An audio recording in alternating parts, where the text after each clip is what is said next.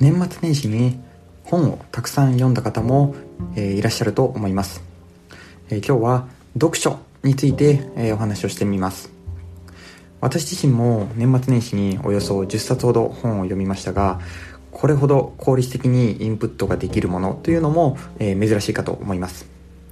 えー、実は、えー、年末年始おすすめ書籍の中で水曜日パーソナリティの田久保さんが話していた、えー、世界史の教科書と日本史の教科書を読んだんですが私自身、えこれまであまり、え勉強してこなかった分野なので自分自身のこう知識とかが、え広がって非常に有意義な時間を過ごすことができました、え書物というものは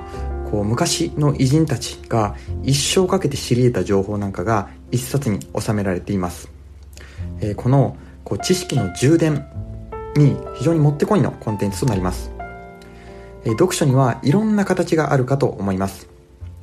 例えば手当たり次第にいろんな本を読む多読、えー、もしくは何かこう本を読んでいた時にある一つのテーマとか作家に関心を持ってそれに紐づくような本をいろいろと読み進めていく購読。また一冊の本を早く読むこと。いわゆる速読を意識している方もいると思います。そして本の内容を深く捉えていくためには当然熟読とか精読というものが必要不可欠になります。さらに時間を置いて再読することを強くお勧めします。偉大な本であればあるほど自分の成長に合わせて与えてくれるものが深まってくるからです。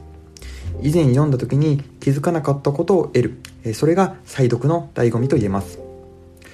また一冊の本が自分の人生観に大きく影響を与える場合もあります、まあ、読書によっていわば自分の知識の空間が膨らんでいくわけですがそのためにいろんな形の読書を組み合わせることが重要です。例えば量の読書。これだけでは横方向にしかこの知識というのは伸びていきません。質の読書だけでは縦方向だけになってしまいます。また速さの読書だけでは密度というものは濃いくなりません。少し話は変わりますが何年も本棚に置きっぱなしの本にある時目が止まって久しぶりにページを開くとあれ？この本ってこんな深いこと書いてあったっけ？とかこの一文改めて読むと染みてくる。このような経験がある方も多いと思います。本当に偉大な本というものは読み手の成長に合わせて響いてくる、えそんな懐の深さを持っています。そのように時を超えて人々に読み継がれるような古典的書物というものは言ってみればこう寺にある、まあ、大きな鐘と言えます。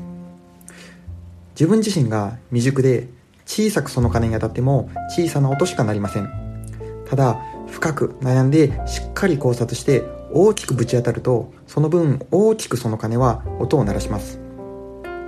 まあ、なので、まあ、新しい本ばかり手に取るだけでなく今すでに本棚にある本に一度目を向けてみるのもいいと思います。